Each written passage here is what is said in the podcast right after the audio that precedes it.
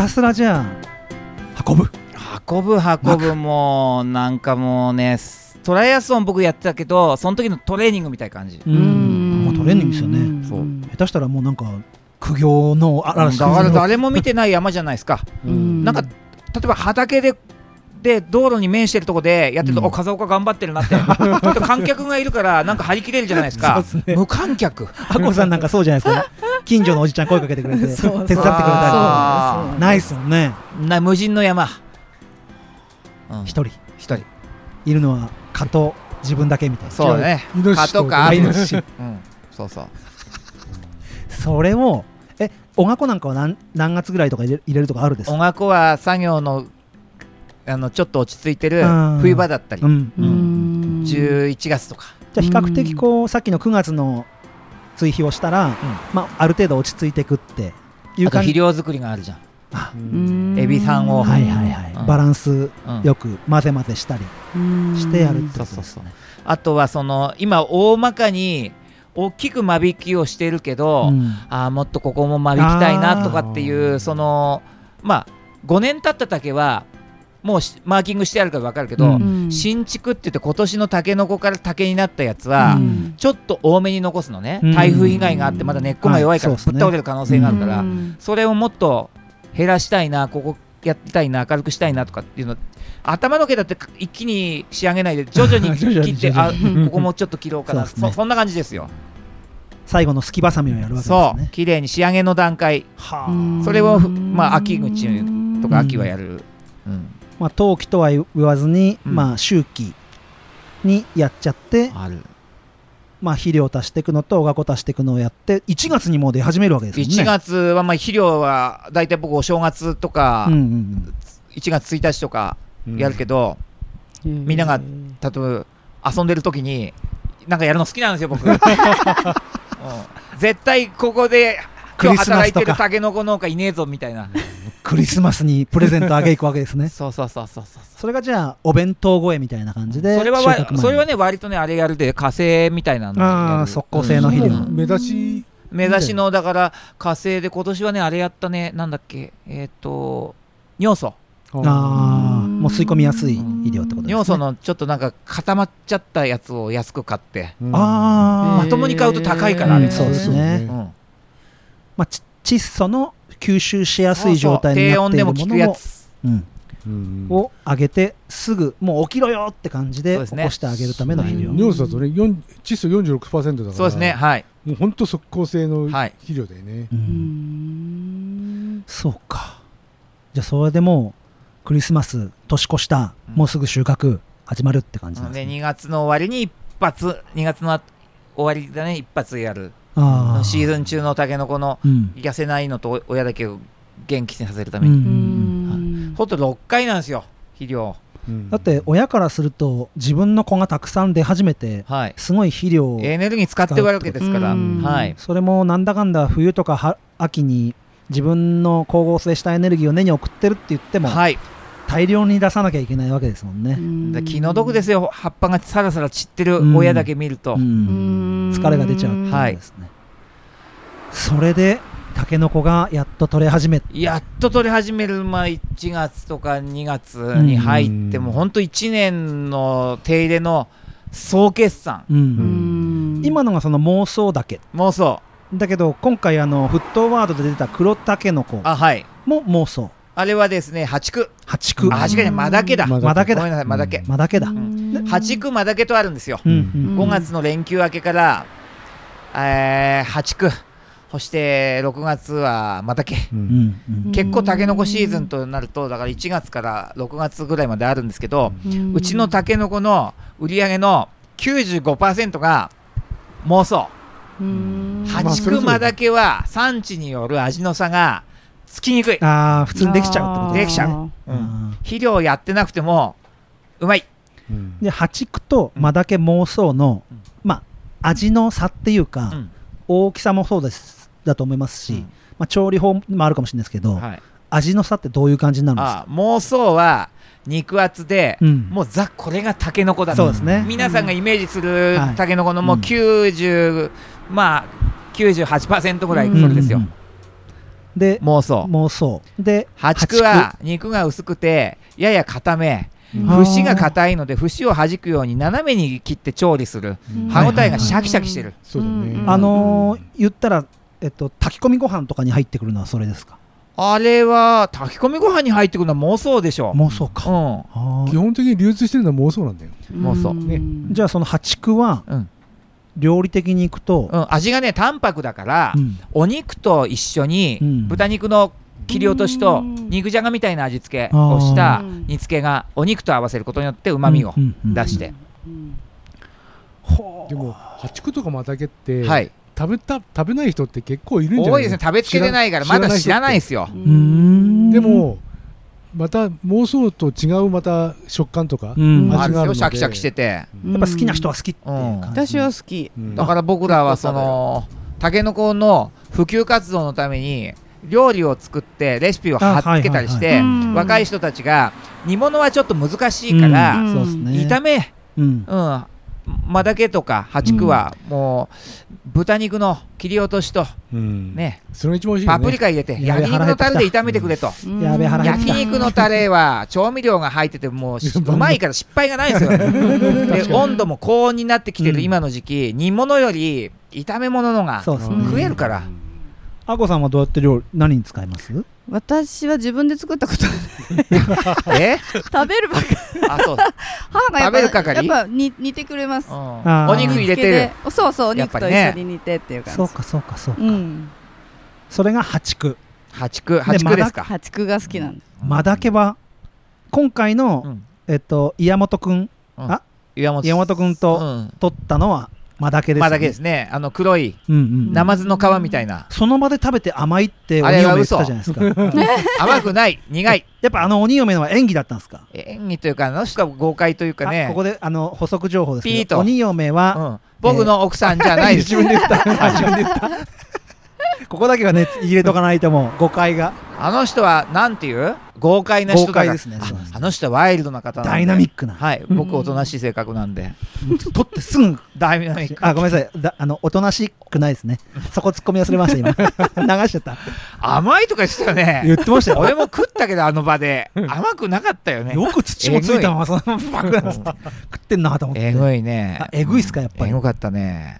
マダケは、うん。えっと言ったら結構細くてうん長いじゃないですか。長い。うわち伸びるのが早いから、はい。まあ、今の高温もそうだけうんど、うんうん。まあ、地上部では比較的柔らかい。なんかもう正直かなり剥いていかないと食べるとこないんじゃないかなって思ったんですけど。ああ下もね、それが結構食えるんですよ。あそうなんだ。間だけはね柔らかいんですよ。節だけちょっと硬いから、うん。やっぱり斜めに節を殺すような形でうん切って、そうなんだ。うん。マダケの良さって間だけの良さ。良さ。タケノコがこんな時期でも食べれるのかなっていう。そういうことか、うん。言ったらだってもう夏ですもんね。夏初夏だよね、うん。初夏にだからやっぱり炒め物だよね、うん。バーベキューとかやる人はもう鉄板焼きでこれうんうんうん。食ってみなと、焼肉のタレは絶対バーベキューあるはずだから。焼肉のタレすごいな。焼肉のタレ万能調味料ですよ。じゃあマダケは、うん。その別にこう旬だとかってないからまあ比較的もううん。まあ加工で売ったりとかもあるですか？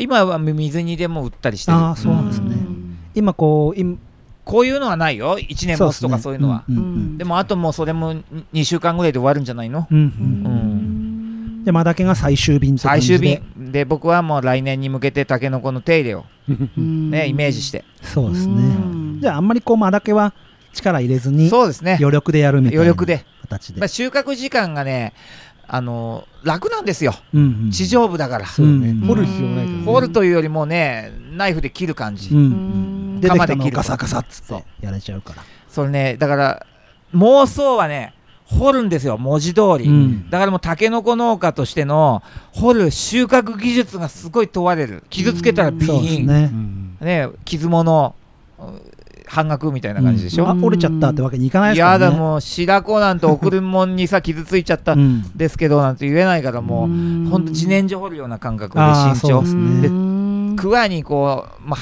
粘土だからそれをね削るというより剥がしていく、うん。すんごい慎重なんですよ。白子掘るのは時間かかる。サトゥーとアコさんはうん。掘るクワってどういうクワか知ってる？僕はもうタケノコの YouTube 全部チェックしたら。じゃあじゃあ知ってるね。細いですよ。細く長い。あそう。多分見たことないクワだと思う。あれ？京都のじゃないそれは。でこっちもでも細い。割と細めですね。細く長いやつ、はい。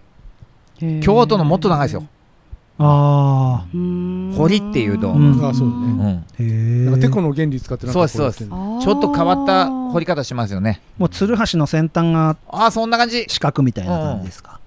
うん。昔ねあー。仕事で、はい。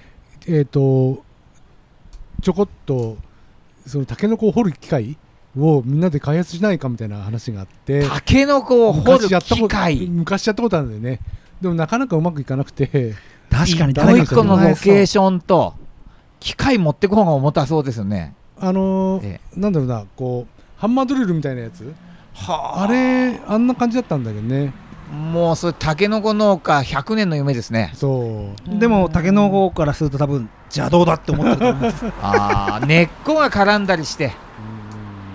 うん。僕ね多分ね道具の進化ってまあタケノコの掘る桑のことですよ。はい100年経ってもそんな大きく形変わんないと思うんですよね。で、も散々ここまで来てあの形状ですもんね。そ変わらないからこう、そ、うん。作業も大変で悪く言うと作る人もねだんそうだんこうもうね減ってきてる。うん機械化が通用しないから、うん。もう自分を高めるしか手段がないんですよ、うん。得意分野ですね。もう課題課題を与えられて自分にとってはもう終わりのない旅というか自由研究永遠のテーマみたいうんなだだから飽きないでやってるんですよ自分がね。うんうんもう今情熱大陸の曲が後ろで流れてます流れてるでしょ？はい。完全に。やっぱりそう思って買わなきゃいかんっすね。タケノコをうん。加工されてるものであろうがうん。あのねタケノコが2万かけて売ってる白子もそうですけど、うんうん全部のタケノコはやっぱ苦労してるわけじゃないですか。うんまあそうね、ん。まあそうだけじゃそうばかりでない人もいるかもしれないけど。まあ、いるかもしれないけどね、まあ、僕はその栽培してる、うん。うん、でもねこのこういう掘ったて小屋みたいな店をやってるとやっぱり店としてしっかりした店じゃないから変な話外観見た目は。うん。手書きの看板。ね。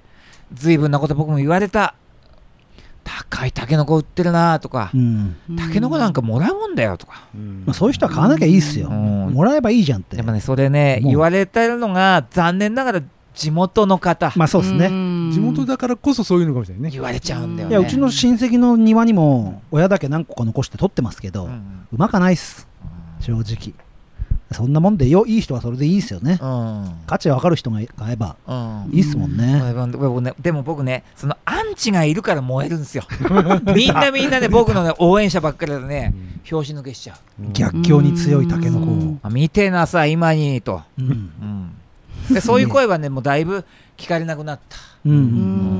んやっぱりそこら辺のこう追い風ばっかじゃない向かい風が、うん。そのタケノコを育ててきたみたいな部分があるってことですね。燃えるよ地元もそういう逆光逆境の方が僕は燃える、うんうんてかもう常に上り坂をひたすら 逆境を登ってるわけですよね突き抜けようと毎突き抜けようと思って。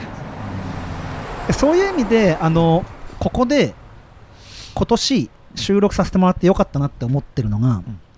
新商品作ってるじゃないですか。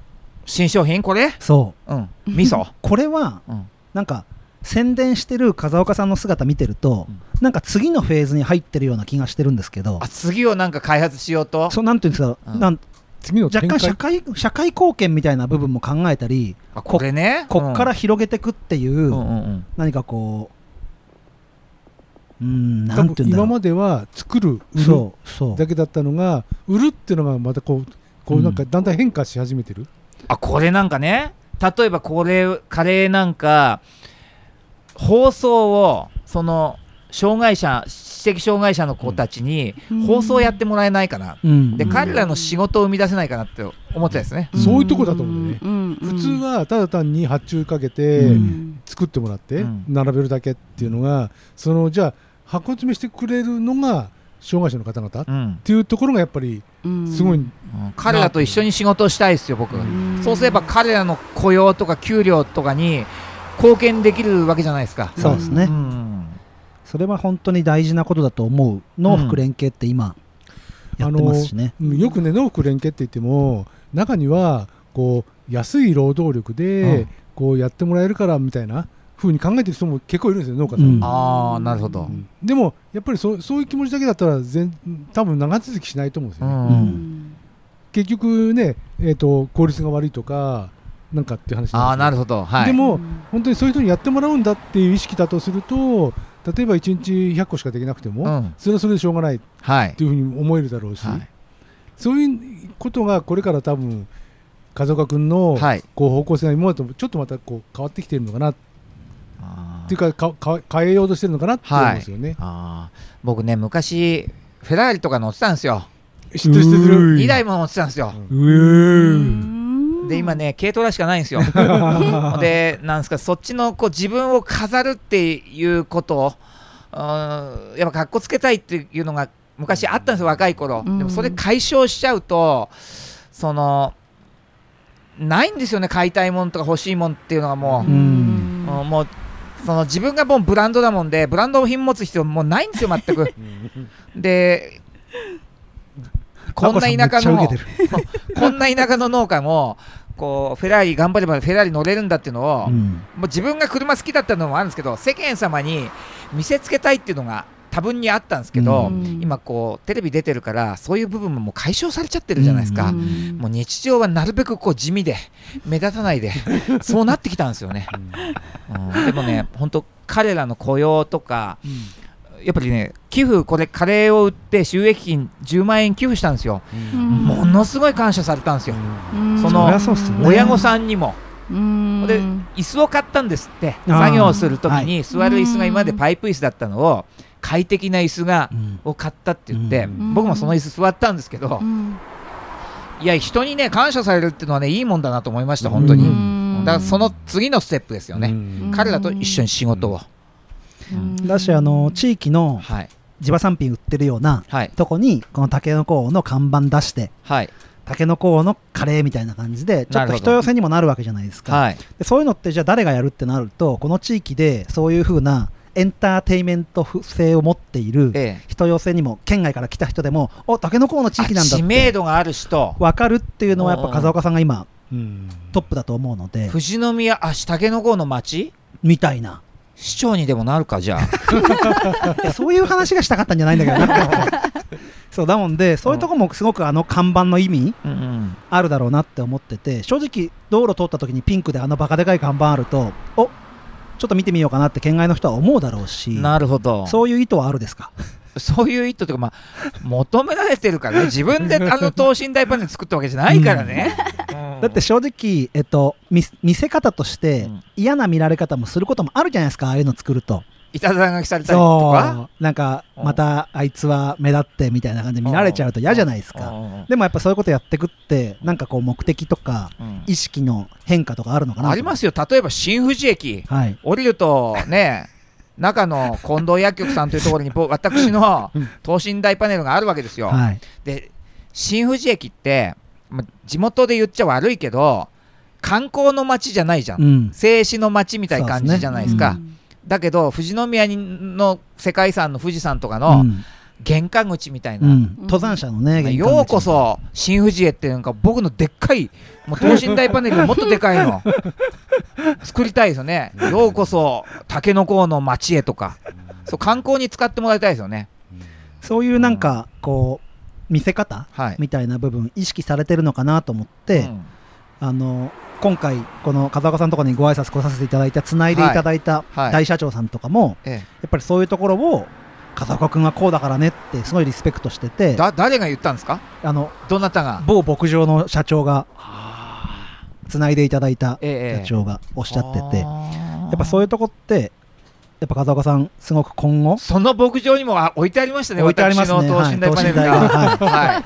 そうだから結局この地域えでえ。タケノコ続けていくとか、うん。やっぱ人材とかなかなかやっぱ衰退していく中で過疎化していく中で、はいこうどういうふうに見せていくかみたいな部分ってええ。意識されてるんじゃないかななんて、やっぱりこうなんですかね農家のし人って、はい。あのーダサいおっさんがやってるイメージだったんですよ。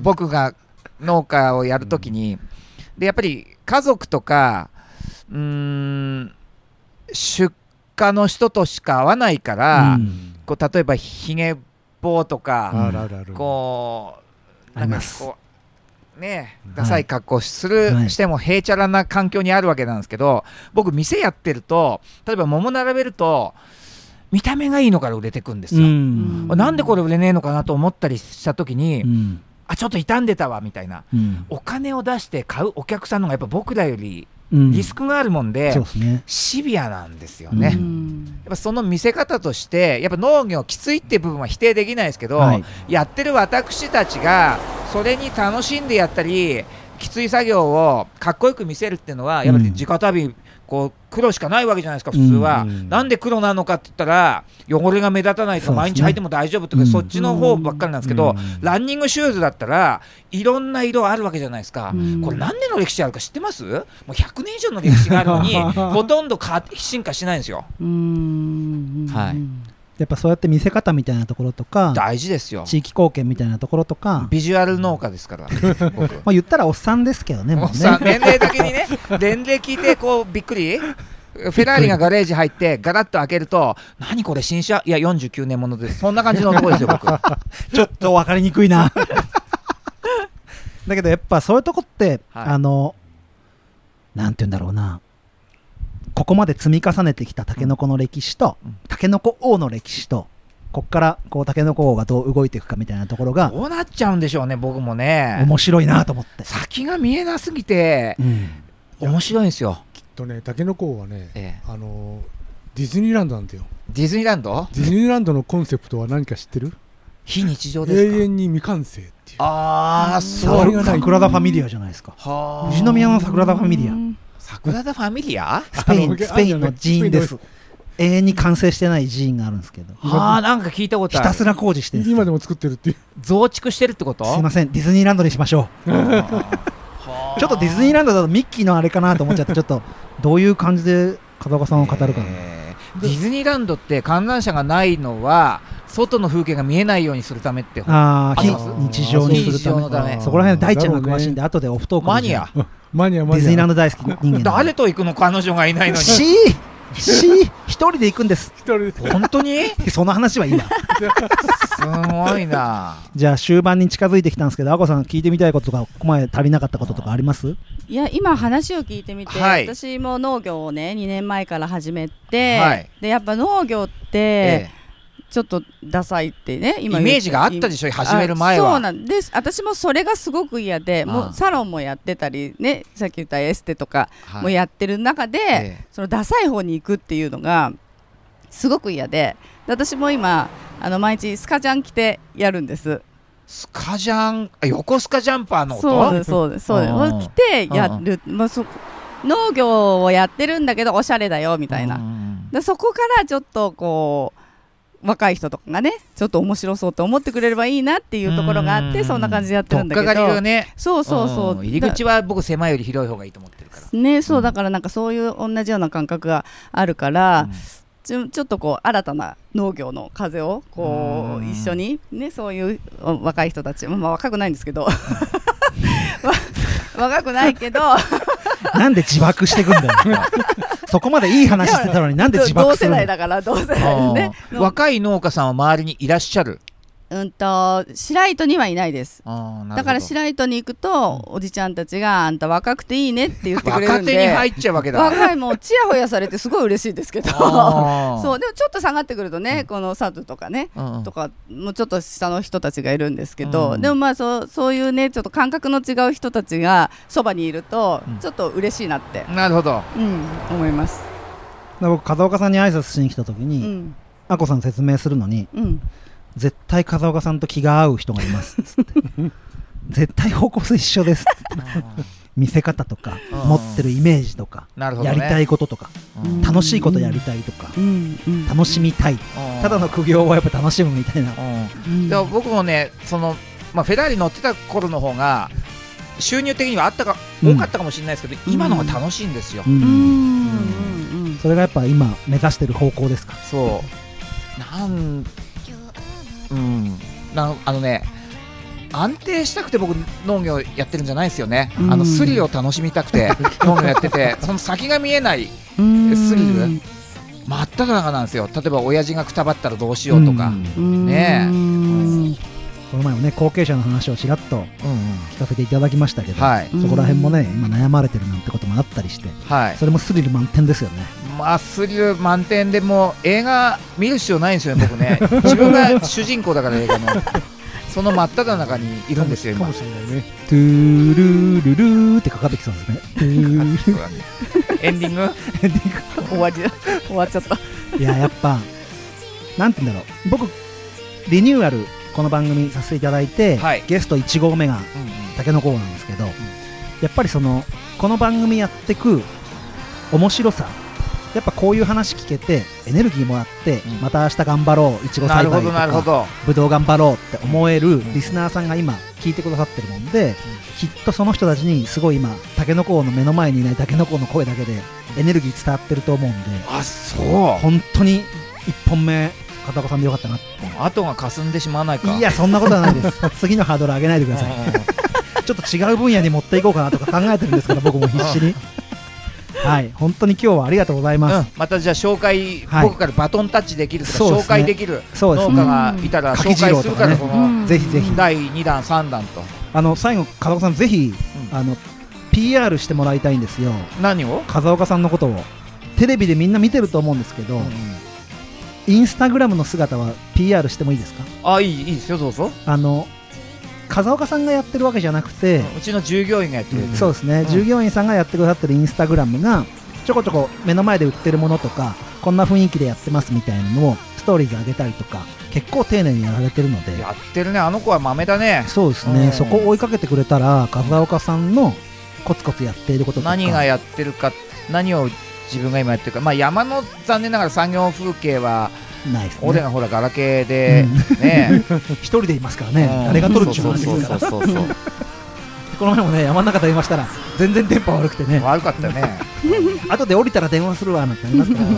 そんな感じ。そうですね。でもそんな中でこうああいうインスタグラムでこういうこと頑張ってるっていうのを見てくださるのもいいかなって思うので。ああ、そうですね、僕の日記みたいな感じですか？そうですね。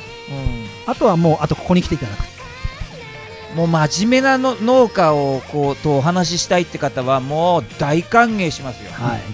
ぜひぜひ、はい。その分買ってってもらって。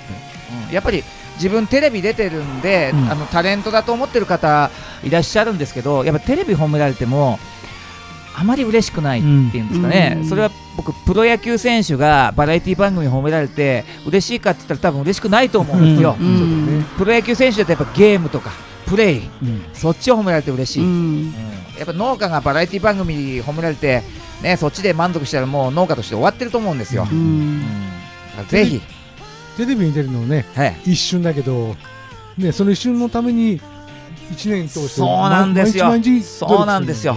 うん。それをやっぱどどういうふうに見てもらうか。それはやっぱすごい重要なことだよね。だね、農家としてリスペクトしてくれてる方だったらもうね僕の喋りも違いますから。うん。きっと。いやもう今回もう十分に風岡さんの魅力がリスナーさんに伝わったと思うので本当に今日はありがとうございました。はいありがとうございました。ありがとうございました。風岡たけのこ園の風岡さんでした。ありがとうございました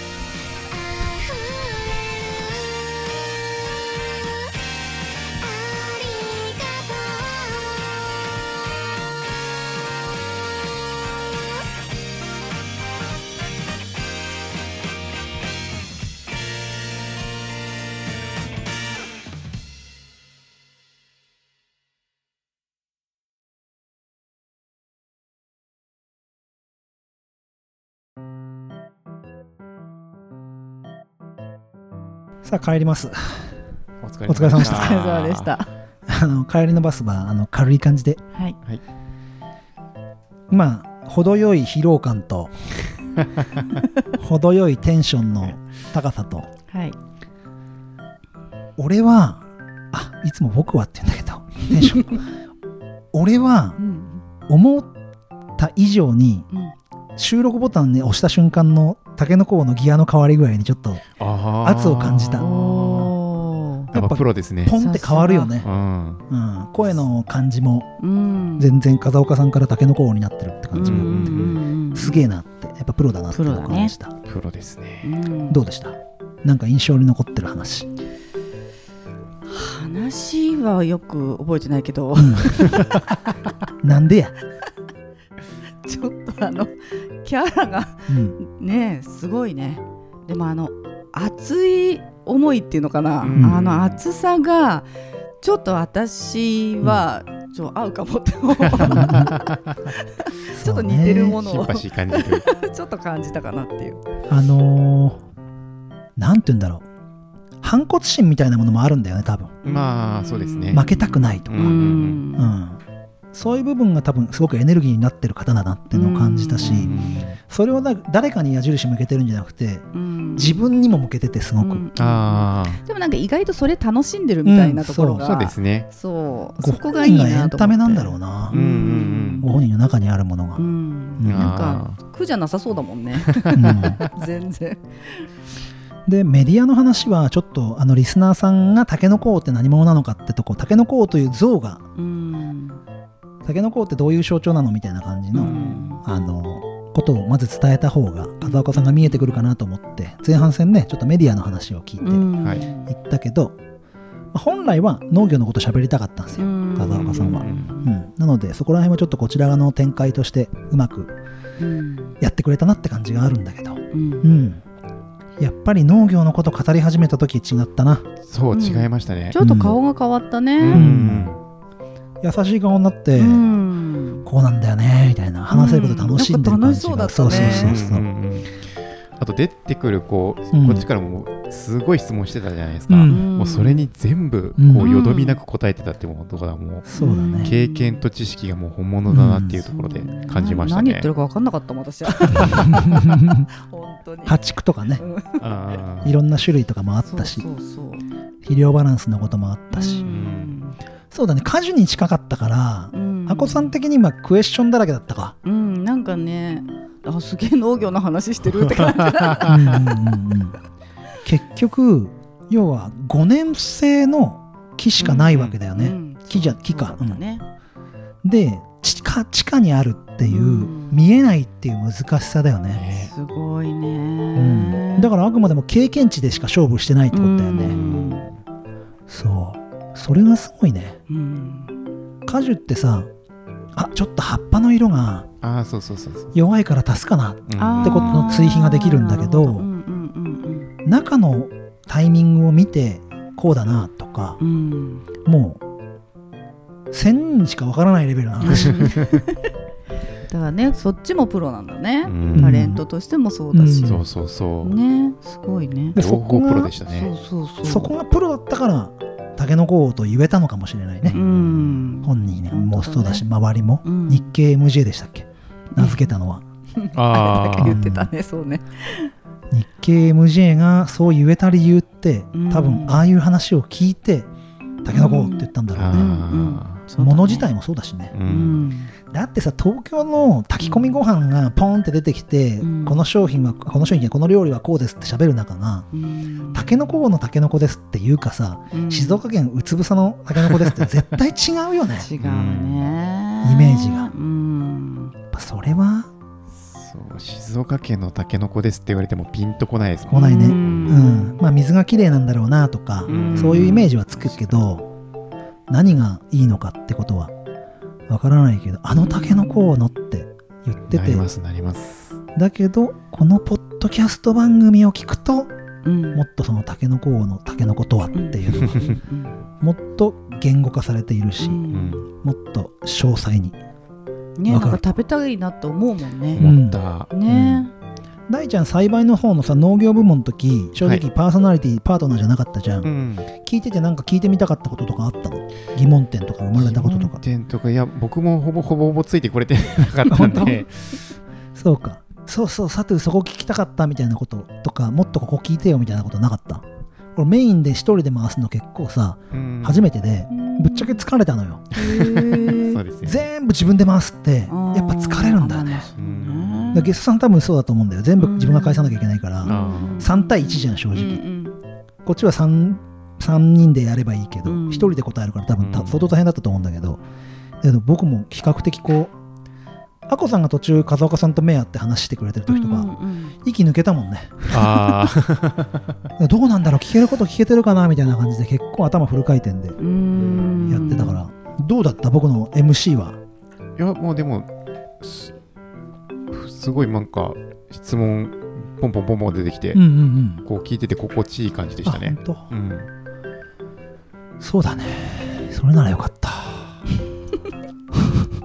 あこさんあれぐらいの振り具合とかいい？別にあんな感じで。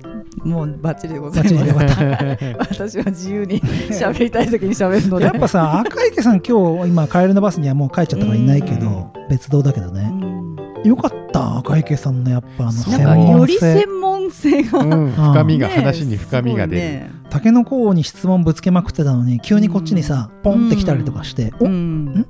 確かにそうだなとかなったりして、うん。解像度が上がってくるね、うん。上がりますね。うん、やっぱ人が変わればうん。話す内容が変わるし、うん。赤池さんの言ってることがさらに私はちんぷんかんぷんだったけどね。えどこら辺ちんぷんかんぷんだった？肥料、えーなんか尿素とか？し知らない言葉もいっぱい出てくるしあ尿素もわかんないし。そこさあこさん言って多分リスナーもクエスチョン出てると思う、本当？言っていい、なんかでも一生懸命みんな話してるからさ。あそうなんだとまあ思って 熱中症だったんじゃないの？すでに。俺あの日足ガクガクだったんだよね。そうじゃん自分がそうだったじゃん。そう。そうだな。あと印象に残ってるのはねギャラ？ギャラの話か。ああうん安かったな。多分本あの配信の時にはチュドーンとかピーとか入れてると思うんだけど あれはちょっと載せれないな。ションナイ TV の話とかな。あーね。まあでも情熱大陸出るでしょ。え出てほしい出てほしねい、うん。ね。うん。だってだってじゃんうん。ね、1年密着してほしいですうもん。ん。あれはセブンルールとかでもいいけど。あいいね。いいね。セブンルール農業多いからね。ね。トマトの人とか出てるし、ね。そうそうそうそセブンルールもいいね。うね。これだなとかっつって。ね出てほしいわ。プロフェッショナルもいいね。この前小栗旬やってたけどさ。あそうなんだ。プロフェッショナルとはって最後さうん。うん。言うじゃん。うんうんなんもねえな俺とか言いながら小栗旬やってたんだけど。う んいやいやこれからこれからタケノコ王がなんて言うんだろう。これだら。なんて言うんだろうな。タケノコとは、ねえ。ねえ。それ聞けばよかったね。うん。最後あなたにとってタケノコとは何ですか？そうそうそうそうそう。いいね。金ですとかって言いそうだ それは金だら。みたいまあそうだよね、な、うん、あと日本テレビ食やし食わしてやってるも面白かったな。俺が言う前にさタケノコ王から食いついてきたからさ。うん。片岡さんが日本テレビは食わしてやってる。やってみたいね。もうやっぱ言いたいところはいっぱいあるんだろうねきっとね、うん。まあ、あとは肥料の話が多分ね言わなかったけど穴掘って肥料まいてんじゃないかな、あそういう時期もあると思う。雨で流れちゃなかあうんって言ってたそこじゃばららまいてるって言ってたねあの時うね、ん、だけど、むあのイノシシとかにも食われちゃうあそうそうそうそうそうって言ってたね。ぶどう農家もね穴掘って埋める肥料をまく時とかあるんですよ。木の周りに毎年毎年位置変えて穴掘って肥料入れるみたいなことがあるうんからうん。流れちゃうってことを考えるとねうんうんそういうこともやってるかもしれないね。ね。言ってくれはしなかったけど、ううん。んじゃないと山で雨降られたらね。もう全部川に流れちゃいますからうねわーって。うん。でもなんか雨が降ってしっとりししないと入らないからどうのみたいなことも言ってたしね。うんうんあと竹の竹と竹の間に竹寝かして敷居作って山作ることあるんですよ。竹の塀みたいな感じで。そういうとこであれなのかな。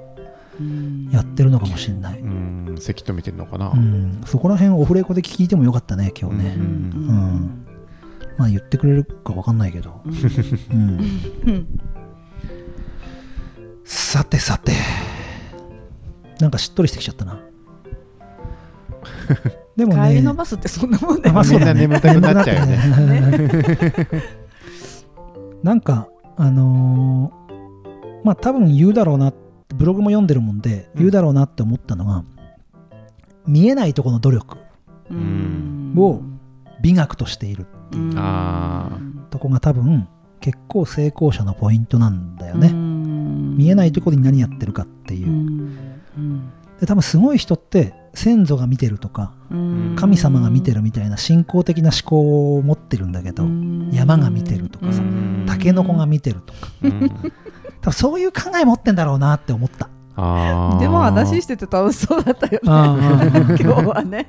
でもちょっと言いたいみたいなね、うんうんうん。とこあるよね、だからさあの全然話変わっちゃうけどあの大谷翔平とかさはい佐々木朗希とかうん。羽生結弦とかうん。震災受けた人たちがうん。やっぱりすごくエネルギーを出してるっていうのはうん。見ててくれあの友達とかうん。見ててくれお父さんとうかん。自分が見られてない時にうん。そこの自分の中に目を持っててうん。何かに燃えてるっていそうそこ多分人としてエネルギーが出てくるのかなと思ってそれを感じたからちょっとなんかそういうエネルギーの出し方うん最近忘れてたなみたいな部分あるから。うん。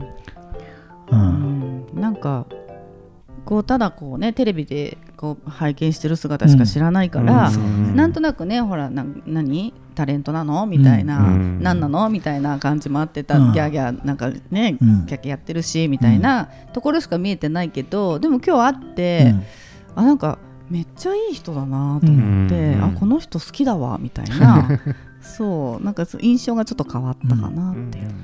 まああこさんじゃすぐコラボ商品やろうとするな多分。お米とたけのこのあれはよく合うもん。おにぎりいやーおねにぎりね。次のマルシェでやろうか。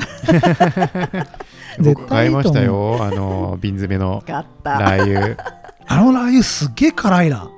青唐辛子と。あ違うラー油の方。うーん。ラー油の方がねたけのこのラー油すげえパンチあるね。へうん。ー買った買った。カレーも買った。うん。サインしてくれた。そうしてくれた。もらったもらった。やった。ーあのー、フットワード10あのー、なんだっけ？ジャニーズの岩本くん？うーん。あと出てたけど風岡さんと話に行ってオファーして、うん。えっと、電話もしたりしてうん。うん。僕あの打ち合わせ行ったその日にあの味噌買って帰ったもんで、うん。味の感想をショートメールで送ったの、うん。すぐ電話くれて、うん。佐藤君ごめんあの僕そういうのメッセージとかするタイプじゃないもんで電話でごめんなさい、うんお礼ありがとうございましたなんつって、うーん。こうだしこうでしょああでしょなんていろんな話して、いちごってこうでしょなんて30分ぐらい電話で喋ったんだけど、うん。そういう姿を見てるもんで感じてるもんで、うん。フットワード10見てても表情がうん。あこれ今風岡さんだなとか、うん。これ今竹の甲だなって分かるようになる。あうん、それぐらいなんか岩本君を見る目とかーうんみんながタンクトップ着てジャニーズが着てくれてるのを見てる風岡さんの顔とかうん。うんもう風岡さんなんだよね、であのぐるぐるバットやってむちゃくちゃ転ぶ姿とか、うん。多分こういう感じであのジャニーズを生かしながら自分もこうこういう風にした方が面白いんじゃないのみたいなのの魂を感じるね。まだ痛いって言ってたもんね。痛いっすね。寝返り打つと痛いっつってそういうとこもねやっぱあよりこのポッドキャストを聞いてリスナーさんがテレビでタケノコを見た時にうん。農業者としての風岡さんうん。メディアで地域盛り上げようとしてるとか、うん。見え方農業の見え方変えようとしてるタケノコ王とかのうん。姿がねうん。ちょっと違って見えたらいいな。うんもちろん地域この富士宮に住んでる地域の人も変な風岡さんの捉え方してうん。変にまあ正直短時間で風岡さんに接した時に変な見方とか変な感じ方してないかなっていうののうん答え合わせにもぜひこの番組してほしいな特に後編。うん。そうですね。思いましたね。はい。いいこと言っちゃった。カットカット。自分で編集するから。さあ大ちゃん、はい。リスナーさんからリアクションをもらいたい時に。はい。あのさ今まで農道がついてたじゃん。そう。そう僕もそそう思ってた。ハッシュタグ223でどう？5は入れも入れるとさ打ちにくいじゃん、あまあまあまあねそのモードを切り替えてね。そうそうそう。数字数字と漢字変えなきゃいけないから。ハッシュタグ223でどう？ツイッタそのハッシュタグ使ってるところないですかね多分ね。ーないよ。打ちやすいじゃん。うん。ハッシュ223で、あハッシュ223かっこいいな、うん。ハッシュ223でツイートしてくださいってみんながいて。超長かったじゃん今まで。農業農業の農に道。うん。223バスの1号車の号とかで説明してたの。あハッシュ223でツイート。ーうんうんうん。いいですね。どうよ？語呂いいわ。さあ誰が先頭でツイートするのか？ハッシュ223でリスナーさんは誰が最初にツイートしてくれるのか。ぜひぜひ楽しみにしております。お願いしますいやー。ということで Gmail もございます実は。はい。だいたい Gmail はですねスマショスマホスマショじゃないスマホの画面 1, 1ページでは見れないぐらい皆さん長文でくださるんですよ。長文でメッセージを。ねメッセージしたい方が。そう。う長文でタケノコへの思いはうん。私がプリントアウトしてガタガタさんにお渡しに行きますのでうん。タケノコへのメッセージ僕らへのメッセージもうん。うん NOUDOU223GO のままです。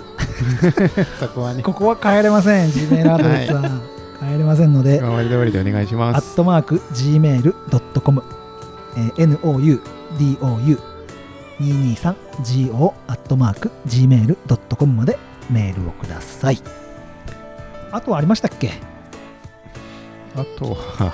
大ちゃん何年やってるんですか？えーっとオープンチャット。オープンチャットがあります。オープンチャットの方にですね、うん。えー今の段階だと今のアートワークを決めた3つの案があるんですよ。あそれ載せちゃおうと思ってます。見れるように。うん。で特別音声はクラファン出してくれた人に特別音声届けるんですけど、限定音声が。とにかくここまでのど富士山号から富士山号まで大人の社会科見学富士山号までついてきてくださってるリスナーさんには僕らの歩みを一緒に歩んでもらいたいっていうのもあるので、うん。うん。なのでアートワーク決定されてないバージョンもうん載せてますのでオープンチャットえーこの番組の概要欄の方にオープンチャットの短縮 URL が入ってますので Spotify、Apple Podcast、Gmail、それじゃあ、G、Google Podcast いろいろ概要欄にありますのでそちらから来てくれると嬉しいです。よろしくお願いします、それではまた来週へと言いますので富士山号でよろしいでしょうか、はい。また来週へ？また来週。富士山また来週。ゴー